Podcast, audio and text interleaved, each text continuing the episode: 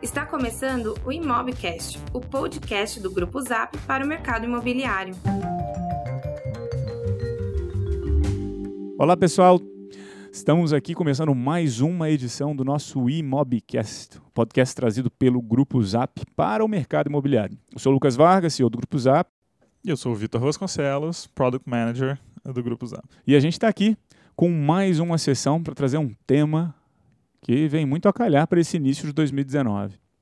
Ah, o Vitor vai falar um pouco dos detalhes do, do convidado de hoje, mas ao longo de 2018 a gente teve muita incerteza em relação ao cenário político-econômico para 2019, com as eleições. E nos diversos eventos, nos, na, nas diversas conversas que a gente teve com o mercado, uma pergunta recorrente era o que, que vai acontecer com esse mercado imobiliário? A gente tem uma crise que se prolonga por vários anos e todo mundo cheio de expectativas. Então, Vitor vai apresentar o nosso convidado de hoje, que vai trazer um pouco aí de informação para nos ajudar a entender o que, que deve acontecer ao longo de 2019. Bom, para falar de dados, perspectivas e economia, acho que ninguém melhor aqui dentro do grupo do que o Danilo, Danilo Igliori, que é o chairman do DataZap. E o Danilo ele vem uh, com um extenso currículo acadêmico aí, é professor do Departamento de Economia da USP, uh, é o nosso chairman do DataZap e passou também por Cambridge, onde lecionou no Department of Land Economy. Olha que, que coisa suntuosa ter um convidado com, com um currículo e com um perfil tão abrangente. O Danilo também é fundador e coeditor da revista acadêmica Spatial Economic Analysis e fellow da Regional Studies Association e atuou e realizou projetos de consultoria no setor privado. Já passou pelo BTG, MCM Consultores, Unibanco, Vale do Rio Doce e também pelo setor público, também no Brasil e no Reino Unido. E alguns organismos internacionais como o Banco Mundial e o Banco Interamericano de Desenvolvimento. A gente já tem um campeão em termos de currículo, é, disparadamente, acho que dos nossos entrevistados, que são de peso, inclusive. A gente já teve aqui com a gente também o Ricardo Paixão, que tem uh, um belo currículo aí, é um, um, é um grande curioso e, e, quase um acadêmico do mercado imobiliário, além de ser uh, dono e líder de uma imobiliária. E o Danilo, com certeza, vai agregar a gente aqui com uma perspectiva interessante sobre o que vem pela frente e como foi o ano que passou em 2018. Danilo, bem-vindo. Obrigado, gente. É um prazer participar aqui do Imobcast. É, bom, vamos começar falando um pouco de expectativas. Né? Acho que é, sempre que a gente pensa em economia, é, o lado subjetivo é quase tão importante do que os dados objetivos. Né? A gente brinca que a diferença entre projeções econômicas e projeções meteorológicas é que do lado é, da economia a previsão altera é, o clima no futuro. Né? Então a gente está sempre bem atento às expectativas. 2018 começou com é, expectativas bastante positivas, né? de certa forma tinha um consenso de que o governo Temer, com todos os percalços, tinha começado a arrumar né, a estrutura macroeconômica, mas essas expectativas não se confirmaram. É, ao longo do primeiro semestre, dificuldades começaram a surgir e, particularmente, é, depois da greve dos caminhoneiros, né, a gente viu que a trajetória de crescimento, embora continuasse, veio com uma velocidade, estava né, vindo com uma velocidade bem mais tímida. Vamos fazer um paralelo enquanto você vai falando dessa evolução da economia de forma a, macro, agregada para o Brasil, um paralelo para o mercado imobiliário. O que estava acontecendo então naquele primeiro semestre do ano 2018? Olha, o mercado imobiliário, de certa forma, estava seguindo essa tendência macro. Né? O mercado imobiliário ele foi é, muito atingido pela crise, né? não só porque os fatores macros, que sempre são importantíssimos no mercado, é, desarrumaram, né, uma recessão brutal, mas também porque o setor de construção civil é, se desorganizou particularmente. Né? E 2018 já estava marcando uma certa recuperação. Uma recuperação também novamente tímida, né? É, na maioria dos setores, principalmente médio e alto padrão é, de renda, mas, de novo, mostrando é, primeiros sinais de recuperação. Danilo, me tira uma dúvida. Você falando de 2018 e do que vinha dando sinais de arrumação, estou lembrando de, uma associação que a gente faz aqui com o futebol, que é os analistas vivem fazendo projeções ali numa Copa do Mundo, num campeonato, de quem é o favorito, quem vai ganhar e tudo mais. Uh, e no meio dessas conversas a gente ouve muito um chato aparecer no canto da mesa e falar assim, tem o fator impoderável o imponderável? Onde, é que será, onde será que ele vai aparecer? 2018 vinha tudo caminhando para arrumação, algumas reformas agendadas, muita expectativa na economia. Aí você citou um, greve dos caminhoneiros. Teve uma outra coisa também que paralisou completamente a agenda reformista do governo, que foi um evento político que quase que interrompeu o governo Temer. É, o imponderável atrapalhou 2018? Olha, era um quase imponderável no, no, no, no contexto político do governo, né? no contexto político do governo um governo que não foi eleito, que sai de um processo traumático de um segundo impeachment né, em poucas décadas, a gente sabia que o governo ia ter dificuldades é, políticas. Por outro lado, o evento, em particular em torno do presidente, pode ser considerado né, é, um imponderável. A greve dos caminhoneiros também. Né, eu, não diria que é total imponderável, porque a gente, ao olhar para uma economia depois de anos de recessão, a gente percebe que tem vários pontos é, de tensão, né, que qualquer coisinha pode gerar é, situações explosivas. No caso dos caminhoneiros, foi exatamente o que aconteceu. Agora, eu acho que vale a pena a gente acelerar um pouco no tempo, porque no final do, do, do ano, né, é, com a eleição do novo governo, começou a se gerar de novo um movimento de expectativas bastante positivas.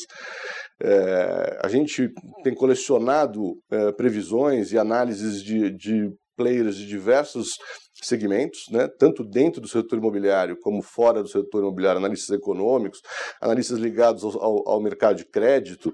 Né, então, tem hoje uma, uma, uma expectativa bastante positiva, né, mas com um quase imponderável, né, que a gente é, vale, vale levantar de cara, que é como que o novo governo vai lidar com questões prementes no lado fiscal. Né, particularmente aí a reforma da Previdência, mas é, incluindo aí diversas outras é, situações delicadas né, com relação a um, um, uma falência fiscal, não só da União, mas também de estados e municípios. É, as condições objetivas né, para 2019 estão muito melhores do que as que estavam no início de 2018. Né? Além de eu ter um governo recém-eleito, que foi eleito com né, grande popularidade, está no auge do seu capital político, então, para tomar medidas que podem ser impopulares no curto prazo, mas que já existe um consenso que são necessárias. E, por outro lado, os próprios indicadores, que são os indicadores fundamentais para o setor imobiliário, estão melhores. Né? Então, um que está né, o principal indicador macro, vamos dizer assim, que é a taxa de juros, é, vem caindo, né, caiu muito nos últimos anos, está num patamar, está numa certa estabilidade agora, mas se existe algum viés, ainda é um viés de baixo, né, então esse é um ponto de partida fundamental para o setor. O outro lado, que é o lado do emprego, né, é, não melhorou tanto, mas vem melhorando um pouco, né, é, e as condições de crédito começam a também mostrar sinais de novo fôlego. Eu percebi também que a, a poupança voltou a registrar mais depósito que saque, né? que é um, é um bom indicador aí que é promissor para a gente também. Uh, só que a economia ela vem recuperando de certa forma ainda de forma lenta, o que emperra um pouco a compra de imóveis. Eu estava vendo um tempo atrás que com a crise os bancos eles têm de sobra aí 100 bilhões de reais para crédito imobiliário, que é engraçado, uma situação alguns anos depois de uma época que uh, muito, muitos participantes do setor imobiliário vinham tentando criar novas formas de fazer financiamento, buscar de outros fundos, além da poupança e do FGTS. Agora não, está sobrando dinheiro na poupança. Isso é um bom indicador também. Está ah, uh, faltando o quê? Está faltando agora agora é confiança? Deixa eu complementar a pergunta. Esse, esse saldo, como o Vitor está trazendo, da poupança, sim, tem essa tendência positiva. Agora, o quanto isso é sustentável? O quanto a gente fica dependendo de poupança para o mercado imobiliário é sustentável? É, aí tem, tem várias coisas, né? Eu acho que, é, olhando para o curto prazo, de fato, 2019 promete ser o melhor ano do ponto de vista de crédito e, e fontes de financiamento do mercado imobiliário desde o começo da crise em 2014. É, agora, novamente, para que a gente entre numa rota né, sustentada de, de crescimento, tanto macro como, como setorial né, do mercado imobiliário, a gente precisa avançar bastante nessa agenda fiscal é, no primeiro semestre. É, não dá para. Então, eu, eu, diria o seguinte: né, a gente começa o ano com uma coleção de indicadores objetivos bastante promissores, mas com uma incerteza grande, né, que é como esse novo governo vai endereçar os problemas é, fiscais. Parte desses problemas fiscais são realmente de curto prazo, e aí é mais estados e municípios, então a União vai ter que, de alguma forma, auxiliar esse processo. E tem uma parte é muito mais sinalização de uma trajetória de dívida é, saudável para o futuro. E aí sim entra a reforma, a reforma da Previdência e outras reformas estruturais. Com relação ao funding né, do mercado imobiliário, tem duas coisas. Né? Um lado macro mesmo, então, assim, para a gente pensar numa trajetória sustentável de, de poupança, mesmo de FGTS ou de outras fontes, a gente precisa que o Brasil volte a crescer. Né? É, vamos vamos é, pensar que boa parte dos analistas acham, estão apostando que algum avanço na, na reforma fiscal é, acontece já e estão projetando 2,5%, 3% de crescimento do PIB. Isso seria uma excelente notícia, um excelente resultado é, do ponto de vista de geração de funding né, olhando para o lado macro. Do lado micro, tem um monte de coisa para acontecer. Né, e acho que, de novo, com a chegada da Ligue, né, vamos, vamos, também lembrar que a, a Ligue é um instrumento é, financeiro muito usado, o principal instrumento financeiro usado na, na comunidade europeia, né, sob o nome de Covered Bonds, e de cara o Santander e o Itaú já fizeram suas emissões de Ligue, né, dando uma sinalização de que estão apostando em inovações do ponto de vista microeconômico para financiamento do mercado imobiliário. Vamos fazer uma pausa aqui rapidinho só para a gente explicar o que é a Ligue, a letra imobiliária garantida, certo? Acho que vale a gente investir um pouco no, na explicação detalhada de que instrumento é esse. Então, esse, esse é um instrumento que ele tem é, fundamentalmente uma, uma, característica de dupla garantia. Né? Você tem que emitir um título que tenha 100% em garantia é, no valor dos imóveis que dão lastro para esse título. E, além disso, o banco emissor também entra como garantidor é, dessas emissões. É, essa é a principal característica. Tem, tem detalhes mais, mais técnicos de como é feita essa emissão, que colocam uma, uma, pequena interrogação no sentido de qual a velocidade que a gente consegue fazer esse instrumento decolar, mas, dada a experiência europeia, né, é, parece que tem tudo para ser uma fonte importante de funding. É, provavelmente, ao lado da poupança, deveria ser uma nova fonte, que a poupança e as ligas, como a supostamente, criando uma expectativa aqui mais otimista, as duas principais fontes de funding para o mercado imobiliário mais, mais, mais, no, mais nos próximos anos, isso. E além disso, tem uma outra fonte interessante, né, que são né, veículos mais, mais privados, né, fundos de investimento, que de, novamente é, começam a mostrar interesse é, de não só entrar no país, mas particularmente entrar financiando o mercado imobiliário né, com formatos bastante, bastante diferenciados. É, tem uma coisa importante para a gente pensar no, no, ano de 2019, que é segmentar um pouco o mercado. Né? Então, mesmo olhando para 2018, olhando durante todo o processo de crise, a gente percebe que é, médio e alto padrão né, foi muito, muito impactado. E o que, de certa forma, deu algum fôlego para a gente navegar e sobreviver à crise foi o Minha Casa Minha Vida. Né?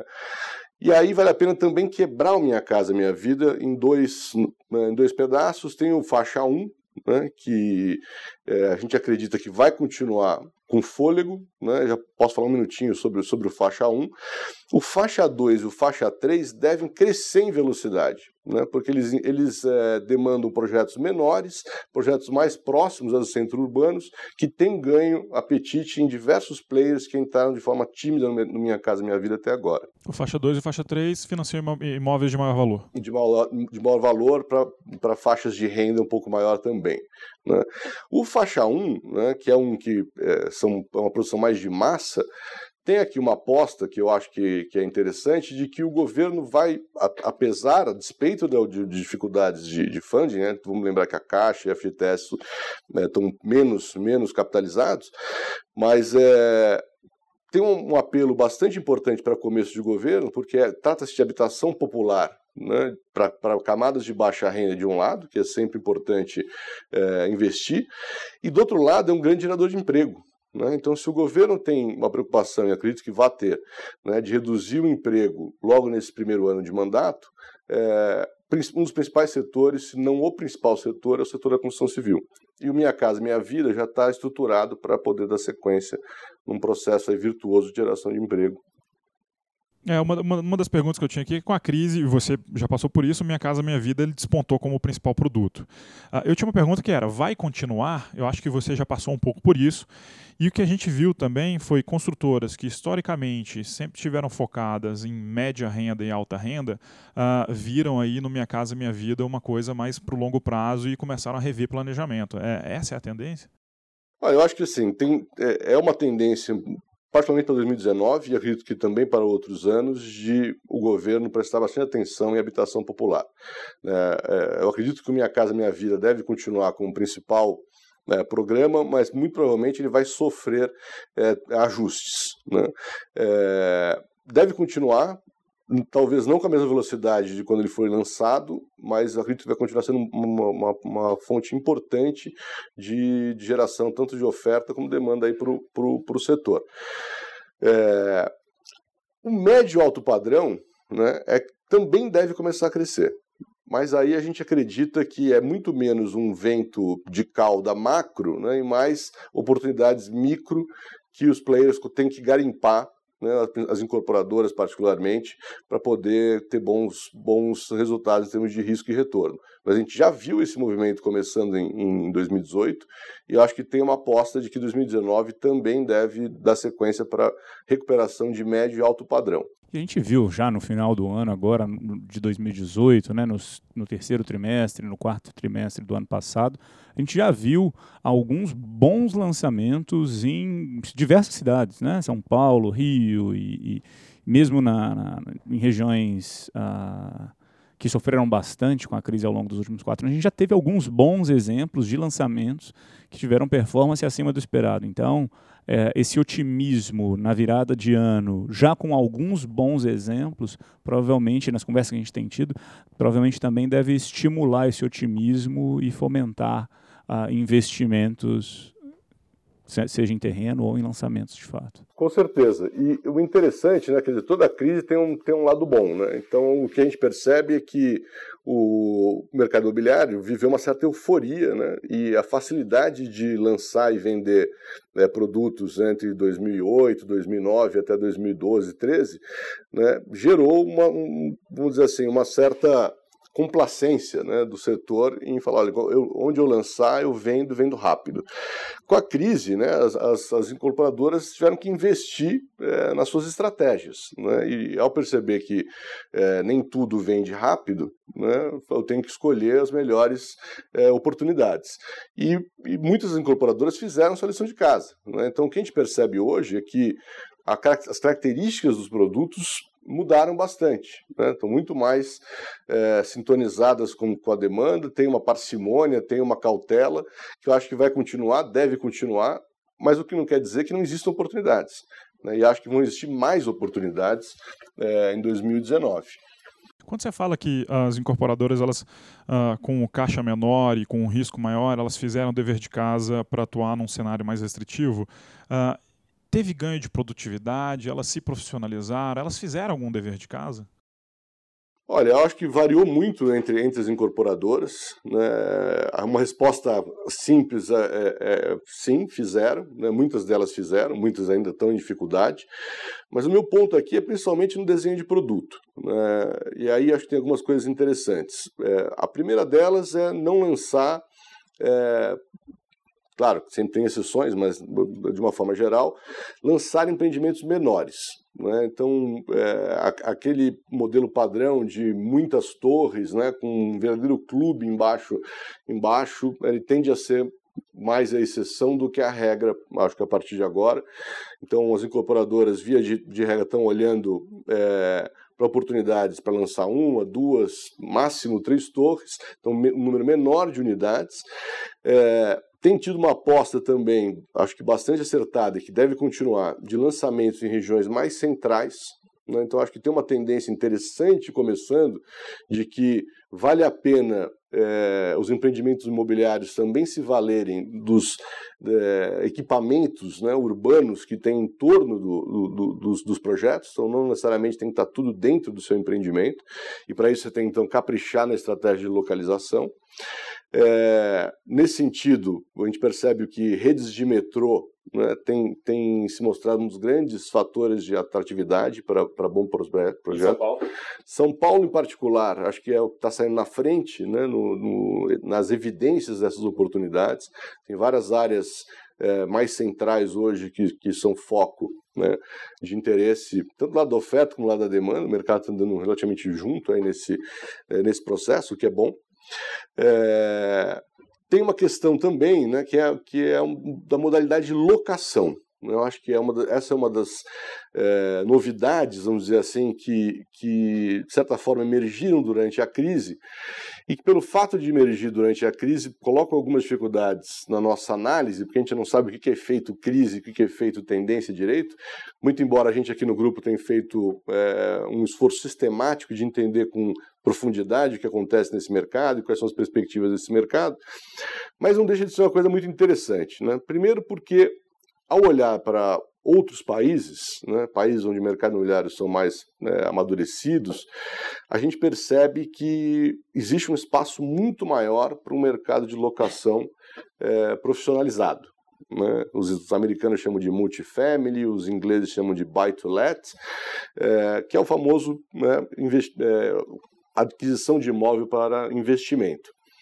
É, por outro lado, a gente percebe que tendências comportamentais né, de uma geração que hoje está aí entre 18 e 25 anos apontam né, por uma preferência pela mobilidade, pela flexibilidade, pela liberdade, se vocês quiserem, é, né, que já está meio consolidado de que isso implica em não ter carro, né, usar transporte através de serviços, por que não fazer estender isso para a moradia? Né? Então eu quero me preocupar o mínimo com a minha moradia, eu quero simplesmente morar é, e aceito pagar um pacote de serviços para receber esse serviço moradia, sem ter que fazer uma aquisição. Isso ainda é uma hipótese. Né? O tamanho, a relevância desse, desse fenômeno ainda é uma hipótese, mas a gente tem colecionado evidências anedóticas nesse sentido. Bom, eu queria, eu queria pegar esse ponto que você acabou de falar, Danilo. Tinha uma pergunta aqui que era o seguinte: para além da economia, a gente vê mudanças nos perfis das gerações? Já há impacto à vista? E você acabou de passar por esse ponto. Uh, eu tenho uma provocação que é o seguinte: uh, há um tempo atrás eu vi um grande jornal, o Financial Times, falando uma matéria que era. A matéria de capa era bastante provocadora. Ela falou assim: millennials, eles não são contra o consumo ou pós-consumo. Eles são apenas pobres. E aí eles dão muitas justificativas para uma vida mais leve, uma, uma vida mais solta, uma vida com menos comprometimentos financeiros e tudo mais. Uh, e você também colocou um ponto que é isso é uma hipótese. A gente tem que ver se isso vai se provar ao longo do tempo. Ninguém tem essa resposta no fim das contas? Olha, é, acho que essa resposta está sendo construída, não é? porque é um, é um fenômeno é, bastante recente. É, agora, eu não acho que a gente tem que olhar só para os milênios né, para entender essas tendências. E eu sempre gosto de olhar para cidades né, em países, em, como eu estava falando, em, onde o mercado é mais amadurecido, onde os próprios países estão em outro estágio de desenvolvimento. E as tendências que a gente está vendo nas grandes cidades brasileiras, de alguma forma, já aconteceram nesses outros é, países. Né? Eu vou voltar aqui nos, no, no, comportamento em, é, em, em, alguns minutos, mas é, o que a gente já viu em outras cidades que estão está acontecendo agora nas nossas próprias cidades? Né? São, três, são três tendências relacionadas. Né? Uma delas é a compactação. Então, se você. Né, a figura do estúdio né, é algo muito presente em Nova York, Paris, Londres, né, como é, forma de moradia né, de pessoas jovens. Então, acho que o jovem e o pobre aí é que estão sendo misturados. Vamos voltar nisso em um minuto. É, São Paulo, né, Rio, BH, tiveram isso em algum momento, mas perdeu fôlego. A gente chamava aqui das kitnets. Né? Agora, os estúdios né, têm uma diferença em relação às kitnets por, por serem talvez um pouco mais bem localizados e, e, voltados para essa população ou de solteiros ou de casais sem filho, na melhor das hipóteses, um filho pequeno. Né? É, então, essa é a primeira tendência que a gente está vendo, quer dizer, apartamentos menores sendo oferecidos. e as pessoas gostando de viver nesse apartamento, desde que vem a segunda tendência, que é uma localização mais central. Então, esse é um ponto importante de grande impacto né, na gestão da, da, das cidades, na dinâmica das cidades e, particularmente, nas oportunidades de oferta e demanda para mercado imobiliário. Que é, eu topo morar num apartamento pequeno, né, mas desde que ele seja muito bem localizado, e isso significa estar não só perto do, do, de onde você trabalha, mas estar cercado por um, uma rede de serviços que permite que você não tenha que fazer tudo em casa. Né? Isso pode ser lavanderia, isso pode ser restaurantes, pode ser é, todos os outros serviços que você precisa é, no dia a dia. E a terceira tendência é exatamente a locação.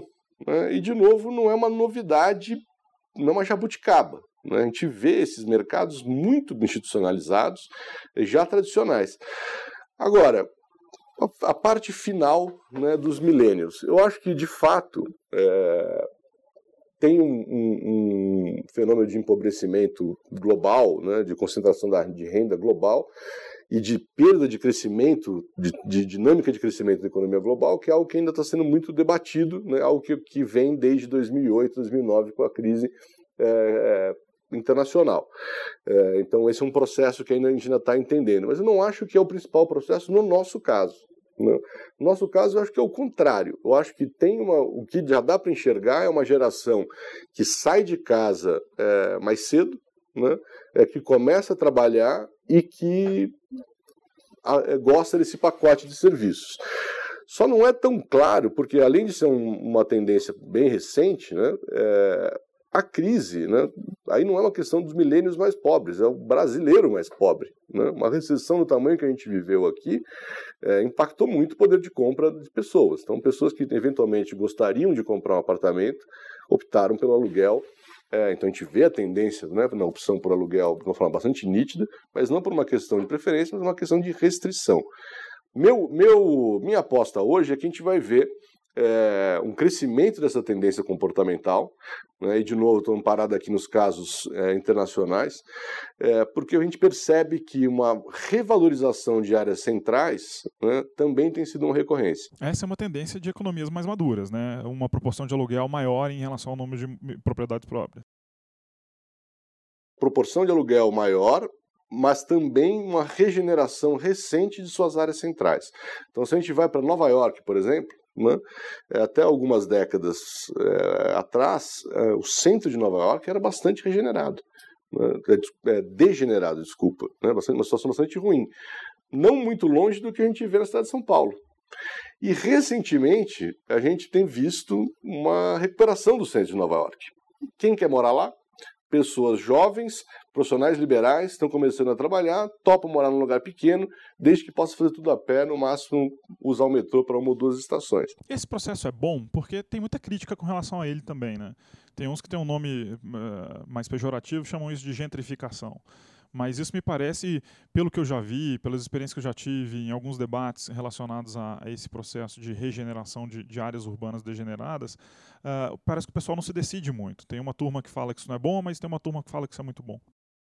Eu acho que esse processo é fundamentalmente positivo, né? é, é muito bom não só por, por questões ambientais, de diminuir deslocamentos na cidade. Né? Tem estudos bastante interessantes na Universidade de São Paulo mostrando o impacto na saúde de você ter que se deslocar duas, três, quatro horas né, no seu movimento residência-trabalho. Então, de cara, você tem um, um, aspecto muito positivo.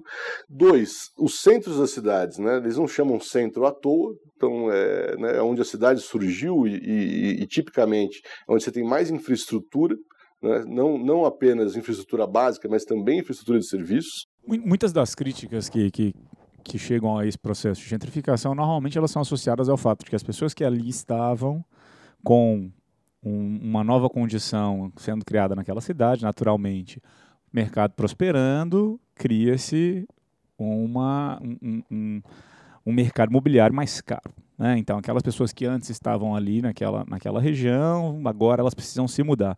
Mas, normalmente, esse processo de, de gentrificação ele também está associado ao desenvolvimento urbano, que leva em consideração a formação de outros centros ao redor da cidade. Então, acho que sempre tem essa dualidade, né? Ah, pode causar algum tipo de impacto para as pessoas que antes estavam ali e agora não conseguem mais estar ali, mas normalmente esse processo ele vem acompanhado pela formação de de outros pequenos centros ou do desenvolvimento de outras regiões suburbanas também. Então, é, existe sempre essa dualidade. É, existe, mas, de novo, acho que o processo de gentrificação, ele, ele vai acontecer sempre, em alguma medida, como resultado de uma dinâmica positiva na cidade. Né? Então, cidades ficarem mais caras, de novo, não é uma novidade nossa. Por outro lado, ela deve ser combatida em alguma medida. Né? A gente acredita que diversidade né, é, é um dos grandes ativos da cidade. E o mercado imobiliário tem um, uma, é uma peça central em garantir essas diversidades. De novo, a compactação, de alguma forma, já diminui é, a gentrificação. Né? É, ao, ao, ter um número grande de unidades pequenas, eu permito que populações de menores, menor renda consigam viver ali. Mas só, só um último ponto tem a ver com o poder público também. Né? Então, estudar e, e como você, é, de alguma forma, minorar o fenômeno de gentrificação é algo que tem que ser feito e tem vários veículos interessantes né, para fazer isso né, testados em outros países também. E é legal ver isso na prática, né, Danilo? É, a gente tem visto, inclusive, alguns anúncios de empreendimentos novos de um ano atrás, dois anos atrás aqui em São Paulo, em regiões centrais estratégicas, ah, com um preço bastante acessível. Ah, abre-se mão de metro quadrado, abre-se mão de algumas coisas, mas como você está falando também, é, pode ser tanto uma questão comportamental de gente mais nova, como também pode atrair pessoas de menor poder aquisitivo por regiões muito mais próximas do trabalho dela. Uh, ver aí unidades em lançamento por volta de 100 mil reais, 150 mil reais, coisas que a gente fazia muito tempo que não via nos bairros mais centrais da cidade. É verdade. Então aí a gente tem é, várias coisas né, para colocar junto. Assim. Primeiro, um lado do setor público. Né? Então, você criar alternativas sociais, né, como se chamam, de habitação em regiões mais centrais, em regiões que, um, pelo mercado, essas pessoas não conseguiriam, faz parte né, de uma ação é, pública tentando corrigir o que a gente chama de falhas de mercado. Né? Se diversidade é bom e o mercado não é, dá apoio para essa diversidade por algum motivo, o Estado tem um papel de, de entrar garantindo que essa diversidade aconteça em alguma medida. Agora, isso não quer dizer que o preço da terra não vá subir. Agora, teve um, um, ponto interessante aqui que o Lucas levantou, que é a questão da formação de outras centralidades. Né? E, de novo, é, essa é, assim, é, um, é um fenômeno é, bastante importante, é, inexorável. Então, se você olhar, a, pega o estado de São Paulo, por exemplo. Né? Se a gente olhar, a gente tem aqui três regiões metropolitanas conectadas, mais o Vale do Paraíba. Então você tem a região metropolitana de São Paulo, a região metropolitana de Campinas, a região metropolitana da Baixada Santista, mais o eixo que conecta São Paulo e Rio pelo Vale do Paraíba, como uma gigante área urbana. Né, como alguns chamam de a macrometrópole paulista. Então, essa é uma região né, que tem inúmeras centralidades, centenas delas. Né? De novo, né, faz parte aí de uma ação conjunta entre mercado né, e setor público de reconhecer essas centralidades e potencializar o desenvolvimento no entorno delas, né, porque espraiamento excessivo é muito ruim. Né? Então, é óbvio que a gente não pode trazer todo mundo no entorno do centro de São Paulo. Né? São Paulo já tem vários centros, né? Então, quando eu falo região central, não estou falando necessariamente no entorno da sede da República. Né? Itaim, Faria Lima, todo o eixo da Faria Lima, a gente chama de centralidade, mas o principal área de desenvolvimento da cidade de São Paulo é o eixo que vem lá da Chuca e Zaidan, conectando através de Vila Olímpia, Faria Lima, né, Pedroso de Moraes, até o Alto Alto de Pinheiros, até o cotovelo das Marginais. É, essa é uma região central, super central na, na cidade de São Paulo. Agora, só para, assim, numa frase, duas frases, né, é, resumir o lado positivo disso, eu acho que isso é realmente muito positivo. A mudança que a gente enxerga, não só no Brasil, mas em outros lugares, é uma revalorização do espaço público. Né? Então, todas essas tendências, de certa forma, está questionando um modelo de urbanização que veio muito no pós-guerra, em torno de grandes condomínios suburbanos, em que o modelo seria morar numa casa grande, com piscina, com jardim, em que você leva todos os seus amigos para jantar ali, sai de carro e, e, e visita espaços é, a distâncias longas com carro, né, que é essencialmente um uso privado do, do, do espaço. Eu acho que a mudança, no fundo, é recuperar algo que estava no início da urbanização, de valorizar o, os espaços públicos. Isso é muito positivo. Bom, queria pegar uma tangente aqui para falar um pouco do que a gente já falou até do, do, do setor financeiro, mas uh, retomar essa linha das perspectivas para esse ano de para este ano de 2019. É, e a gente tem batido papo com, com os diversos bancos, uh, e eu queria que você compartilhasse um pouco, a gente falou desse cenário macro, falou especificamente do mercado imobiliário, mas em 19, nesses papos que a gente tem tido com as diversas associações ou com os bancos diretamente, o é, que, que são algumas dessas perspectivas para produtos para o mercado imobiliário, como que, que, que a gente imagina que isso vai impactar tanto a oferta quanto a demanda? Olha, essa, essa é uma questão fundamental. Né? No nosso setor, a gente depende né, fundamentalmente de é, apoio do setor financeiro. Né? Alto valor, alto valor agregado no bem imobiliário é, né, implica diretamente que o, o setor financeiro é, parte integrante de sucesso ou fracasso nesse, nesse setor. E aí, novamente, eu acho que a perspectiva é bastante positiva. Né? Depois de um período muito complicado, que foi a recessão, a gente percebe alguns ajustes é, em curso, né? E, e, o que está se configurando é algo que acho que vai ser é, bastante impulsionador do setor. O que aconteceu fundamentalmente nos últimos anos? Né? A gente, é, durante o chamado boom imobiliário, né, a gente teve um crescimento acelerado do crédito, mas essencialmente puxado né, pelo setor público. E se isso foi bom no curto prazo, né, analistas foram percebendo é, o perigo de a gente ter um, uma dinâmica muito concentrada no setor público, particularmente na Caixa Econômica Federal. Né? Então, chegou um momento em que o crédito imobiliário concedido pela Caixa crescia 40% ao ano, é, quando que o crédito imobiliário é, como um todo crescia menos de 20% ou em torno de 20%, e o crédito em geral crescia em torno de 15%, 16% ao ano. É, com a recessão, a Caixa, como era de se esperar, foi a mais impactada. Né? E aí é, chegamos até a temer um, um eventual colapso, uma eventual interrupção do crédito imobiliário via, é, é, via caixa, o que seria um, uma coisa muito complicada. É, vale relembrar, 2015, SFH começou a financiar, baixou de 90% para 80% no mesmo mês, em maio de 2015, para 50%. Então foi só um, gatilho, provavelmente, a partir do qual mais impacto em poupança, mais impacto em oferta de crédito, assim por diante. Isso foi evoluindo ao longo de 16, 17. Exatamente. É, né, então, te, a gente viu em cima de todos os problemas macro uma restrição, né, uma contração do crédito imobiliário bastante importante durante a recessão, o que não ajudou nada ao setor. Agora, em 2018, a gente começa a perceber mudanças nesse sentido. Né? Então, a Caixa também já, já, já, está passando por um processo de reestruturação, então a gente pode dizer que é, o pior já passou do lado da Caixa. Ela provavelmente vai ter um papel um pouco menor né, é, no, no, no, crédito imobiliário, mas ainda assim muito importante. Agora, a boa notícia é que os bancos privados finalmente né, se animaram a entrar de vez nesse, nesse jogo. Né? Então a gente percebe tanto os grandes bancos né, é, apostando para valer né, numa aceleração do crédito imobiliário, como pequenos e médios bancos também. Né? E aí tem algumas coisas interessantes para a gente falar, porque de um lado a gente, de novo, faz uma referência internacional, então existe muito pouco crédito imobiliário é, no Brasil, a despeito do crescimento fantástico que a gente teve na década passada. Chegamos a 10% do PIB, né? foi realmente uma coisa muito acelerada, saímos de 2%, 3% para 10%, 10 é, em 10 anos, mas isso é pouquíssimo. Né? E você pode comparar com vizinhos como Chile, como outros latino-americanos como México, ou olhar para os outros países europeu, europeus, Inglaterra, Estados Unidos, Ásia.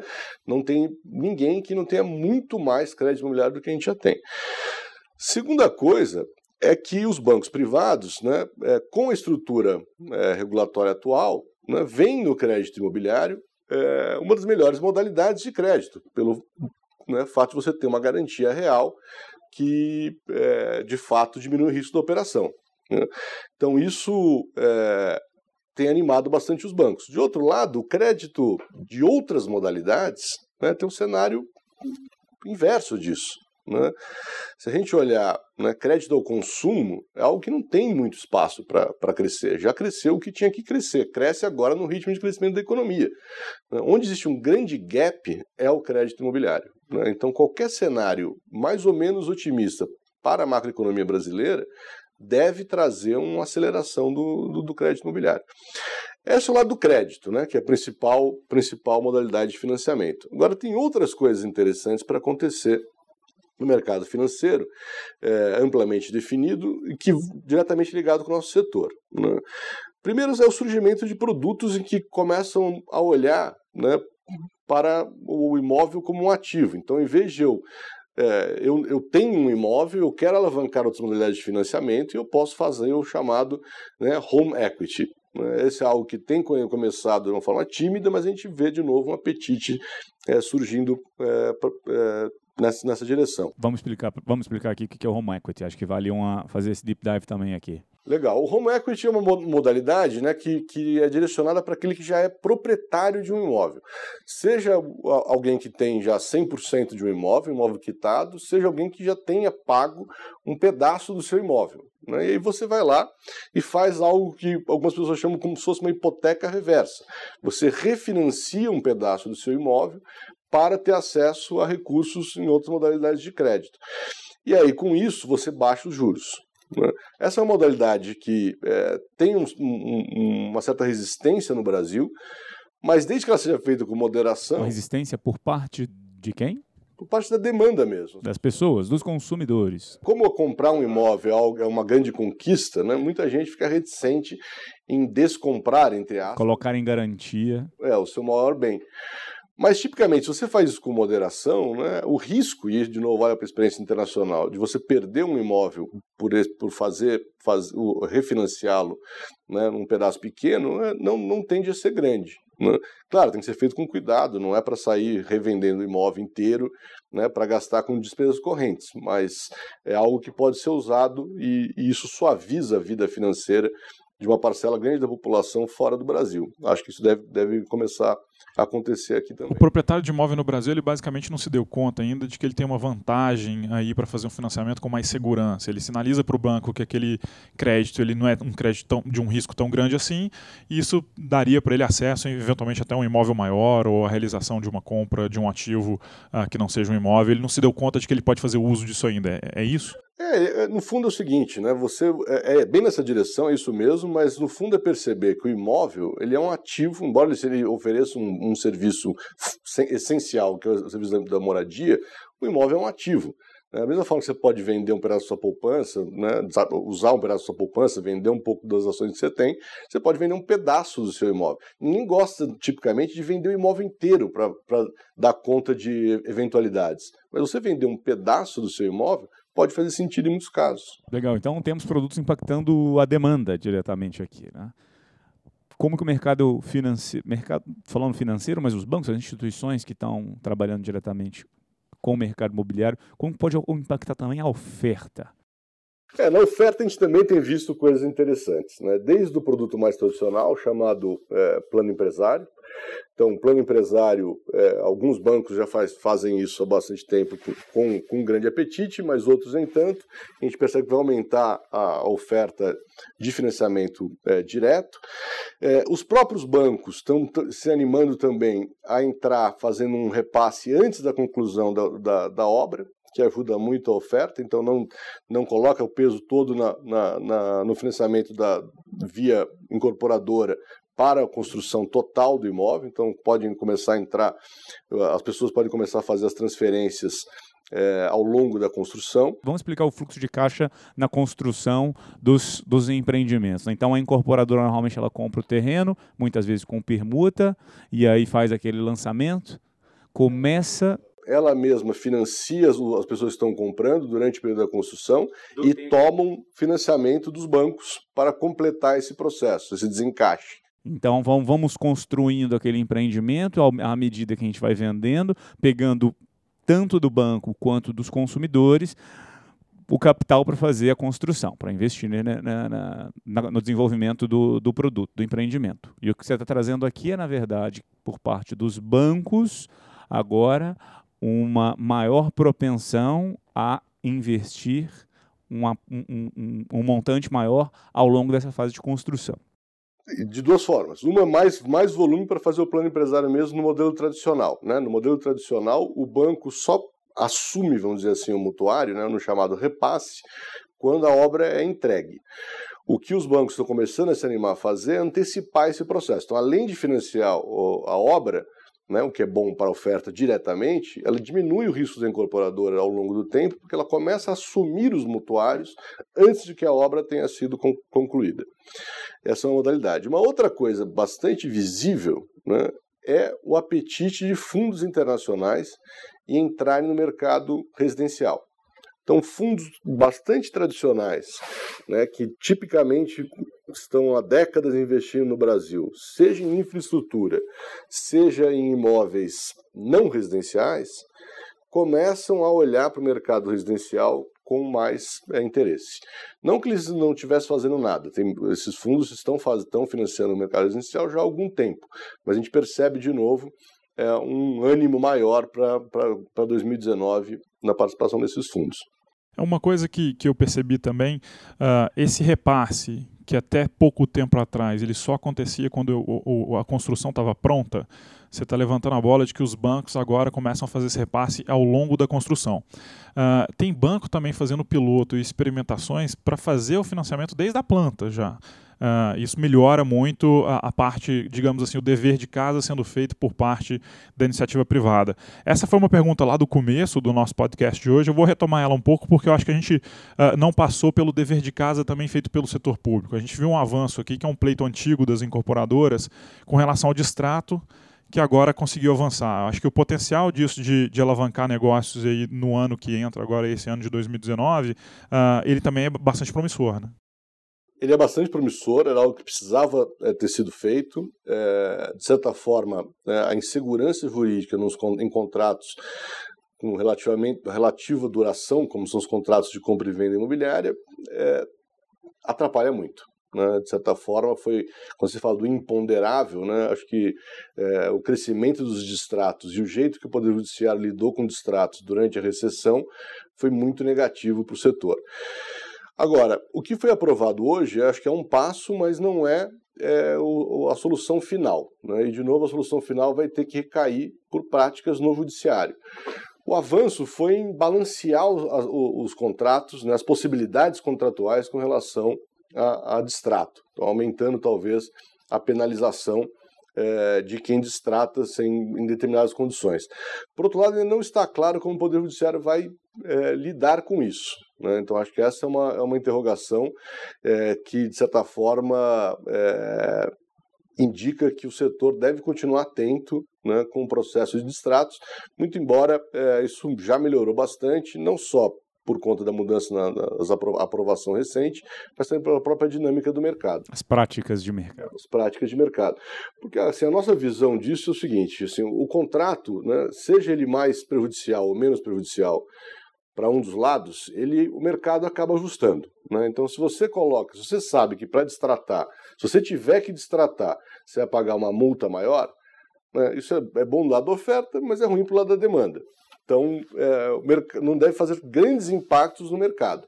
O que é fundamental nessa história é que o contrato que você assinou seja facilmente, né, é, portanto, é, o judiciário resolva logo né, e que não, não gere incerteza no processo. Então eu sei, se eu destratar, eu vou, vou, ter uma multa X e já sei disso ao fazer o contrato. Do lado da incorporadora, a mesma coisa. Né? Eu estou correndo um risco de distrato, mas eu vou, eu vou recuperar um pedaço disso. O que não dá para acontecer é a cada, a cada distrato isso ficar no judiciário é, sem saber qual que é o, o, o, o, resultado final. Afetando o planejamento financeiro de ambas as partes, tanto do consumidor quanto das incorporadoras. Danilo, queria talvez, antes da gente fechar, pegar um pouquinho de perspectivas internacionais, porque a gente está falando muito aqui de Brasil, mas a gente sabe que a economia pode ser afetada também por pelo que acontece nos diversos países aí, China, Estados Unidos, do, grandes movimentos acontecendo, Rússia. Quanto a gente acredita que esses, essas movimentações internacionais podem de fato afetar o mercado brasileiro e o mercado imobiliário brasileiro? É, esse é um, esse é um ótimo ponto. Né? O Brasil, a gente sempre, pelo tamanho do Brasil, a gente sempre tende a, a pensar né, num, num certo isolamento, mas é, nunca fomos isolados e muito menos agora. Então, de fato, a gente tem que olhar para o cenário internacional. E o cenário internacional ele tem é, lados desafiadores né, e tem um lado positivo também que, que vale a gente comentar. É, do lado desafiador, obviamente, é, os Estados Unidos é, entra como um grande protagonista né, em, duas, em duas dimensões. De um lado, de certa forma, é um lado positivo, que é a recuperação americana, né, a normalização aí depois de 10 anos né, da, do, do, início da crise é, de crédito é, da década passada, é, começa a perceber que há espaço para aumentar taxa de juros. Então, Todo mundo aposta que esse aumento vai ser gradual, mas qualquer aumento da taxa de juros né, americana diminui apetite por outras economias, particularmente países emergentes. Esse é um resultado que, é, por mais que ele tenha um efeito negativo direto, né, ele não, eu acho que de novo ele não é um, um em si um algo negativo, porque a gente é uma, é uma hipótese um pouco forçada achar que quando os Estados Unidos vai bem o Brasil vai mal, né? Então tem uma competição por fundos que vai ter que ser digerida, mas abrem-se outras oportunidades.